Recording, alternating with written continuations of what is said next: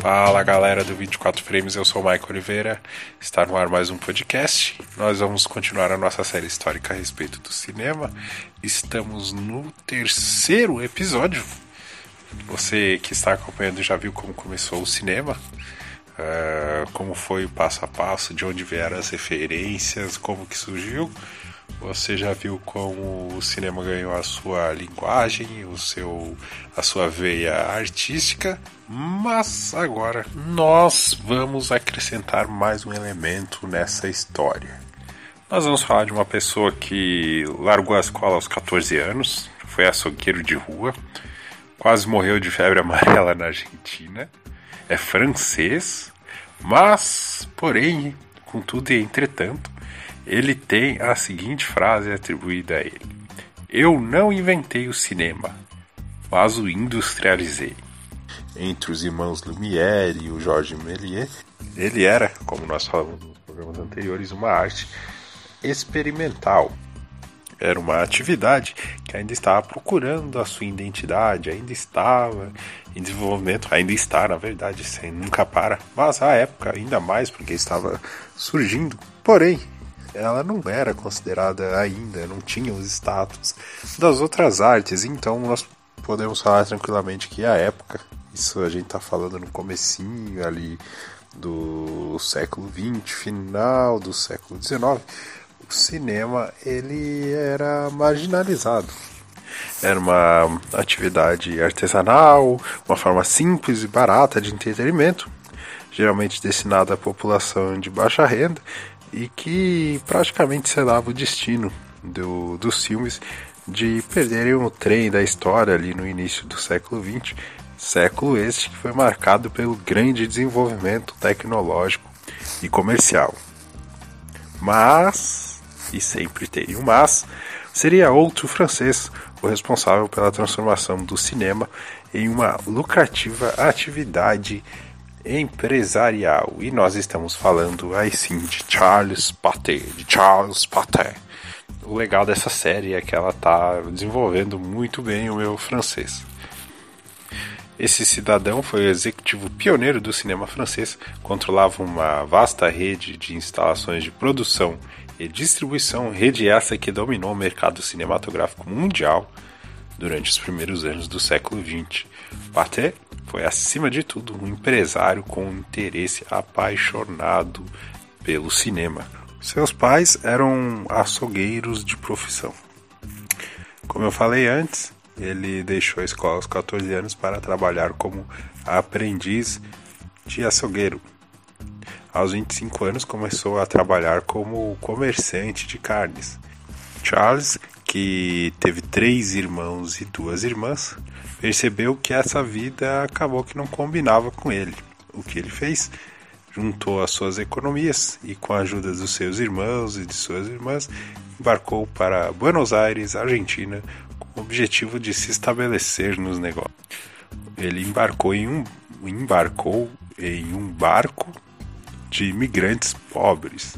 Infelizmente, sua aventura não deu certo, mudou várias vezes de emprego, mudava de emprego com frequência e ele acabou retornando à França com problemas de saúde quando ele e o seu parceiro de negócios na Argentina foram atingidos por febre amarela. Ele conseguiu escapar, o seu parceiro não. Pois bem, mas quando que começa a entrar o cinema na vida de Charles Paté?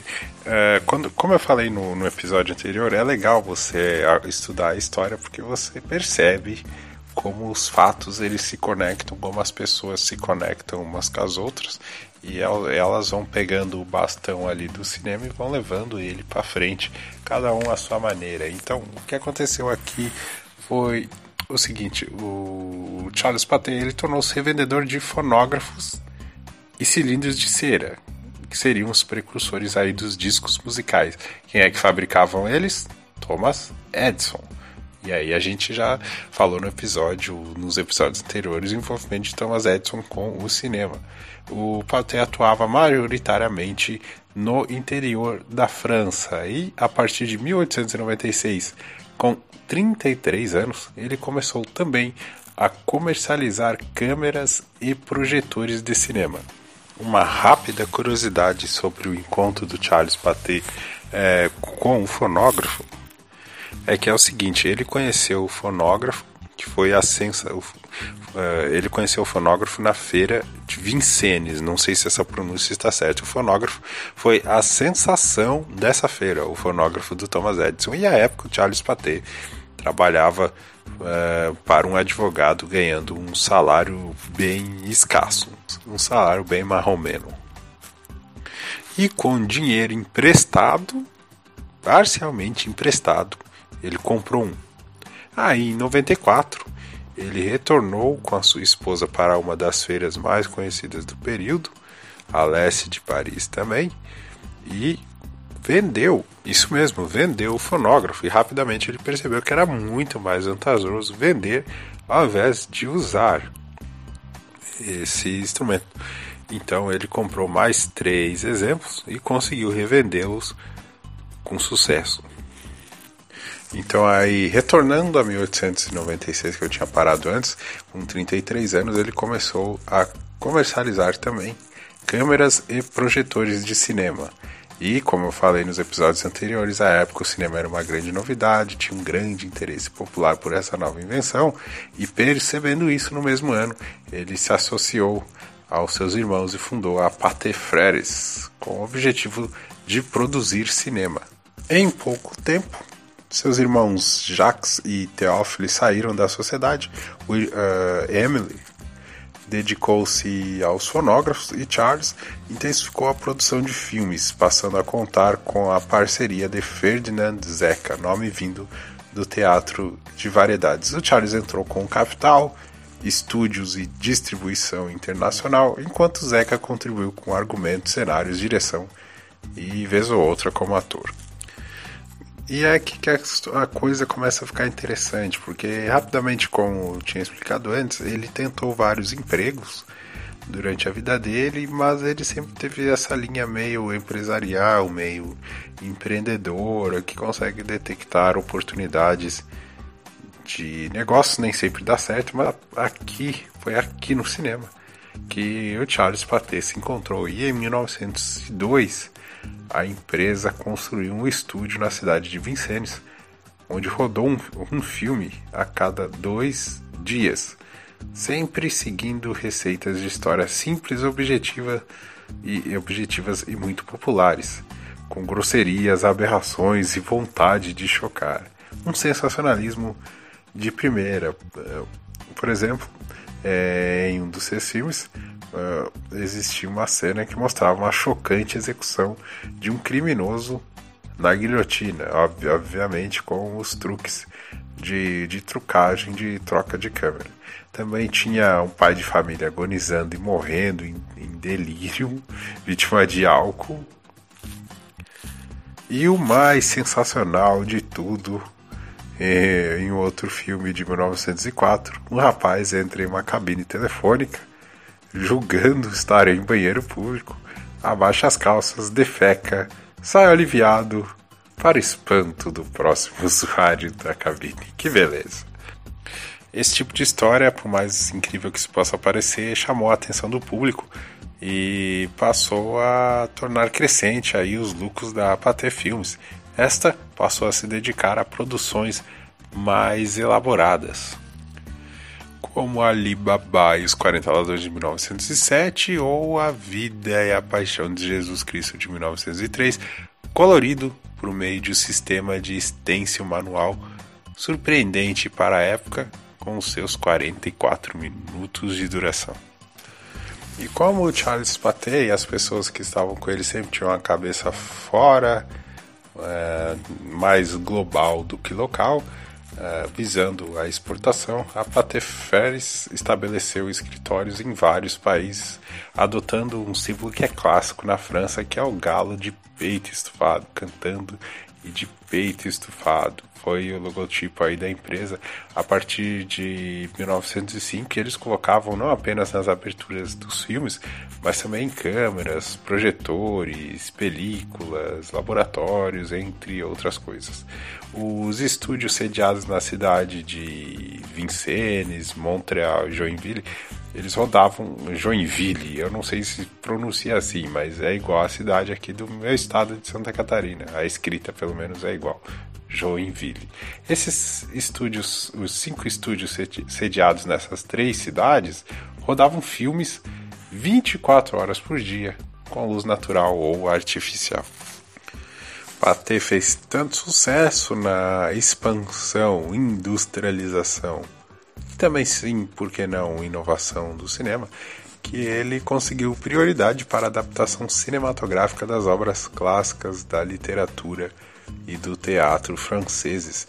Em 1908, a empresa introduziu o primeiro cine-jornal distribuído mundialmente, o Pathé Journal, atualizado semanalmente por cinegrafistas e editores espalhados pelo mundo e exibidos em várias versões e títulos, títulos diferentes na Inglaterra e títulos diferentes nos Estados Unidos. E aí veio outra grande sacada dele que a gente consegue ver assim, assim como no, no episódio do Melier, a gente consegue ver os ecos até hoje, que foi perceber que era muito mais vantagem você alugar os filmes para as redes exibidoras do que vendê-los. Você alugava por quatro meses, por exemplo, era muito mais vantagem, era muito mais lucrativo do que você vender. Vender apenas ali em um primeiro momento. Ou seja, ampliou ainda mais os ganhos da empresa. Os lucros da empresa é, chegaram em torno de um milhão de francos em 1902 e saltaram para 6,5 milhões de francos em 1906 e 24 milhões de francos em 1907. Só para você ter uma ideia da ascensão vertiginosa que a empresa obteve, o que tornou Charles Pathé, aos 45 anos de idade, o maior magnata da indústria cinematográfica mundial dominando não apenas o mercado europeu, como também vendendo para os Estados Unidos, sozinho, o dobro do que vendiam as outras grandes companhias somadas. É, não é pouca coisa, né? Então, só para você ter uma ideia, falando da, da, empresa rapidamente, em 1902 eles adquiriram a patente dos irmãos Lumière e aperfeiçoaram a câmera para o estúdio para fazer o próprio estoque entre aspas, de filme. Expandiram inicialmente para Londres em 1902, onde também montaram instalações para uma cadeia de cinema. Eles foram, vamos dizer assim, fazendo várias franquias, franchising, chame do que você achar melhor. Em 1909, eles construíram mais de 200 salas de cinema na França e na Bélgica. E no ano seguinte, eles já possuíam instalações em Madrid, Moscou, Roma, Nova York, além de Austrália e Japão. Um pouco mais tarde, eles abriram uma negociação de filmes em Buffalo, Nova York. Ou seja, é muita coisa. Estamos falando do início do século XX.